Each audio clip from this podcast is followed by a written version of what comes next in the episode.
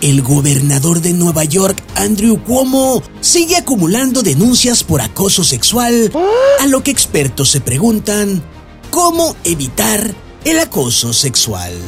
Y la respuesta es, alejándose de los políticos y los burócratas lo más posible. En México, el legislador Saúl Huerta está a un paso de la cárcel por abuso sexual hacia un menor de edad. Cuando don Saúl vaya a prisión, todos los reos le van a caer a su huerta. Joe Biden enfrenta diversas crisis en agosto. Entre ellas, la retirada americana de Afganistán que se terminó convirtiendo en urgente estampida. Dicha retirada mal calculada convirtió a Estados Unidos de potencia en seguridad a potencia en sálvese quien pueda.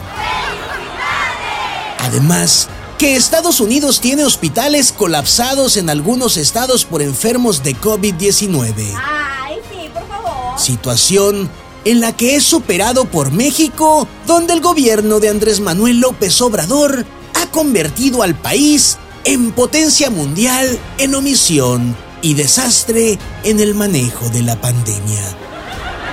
En México, el presidente López Obrador vive acuartelado en Palacio Nacional y solo sobrevive de los recaditos alegres que le dan sus funcionarios con respecto al país que se supone gobierna. Ay, pobrecito. Vaya, el presidente López Obrador hoy en día no cree nada que no sean las mentiras que le cuentan sus mentirosos consentidos.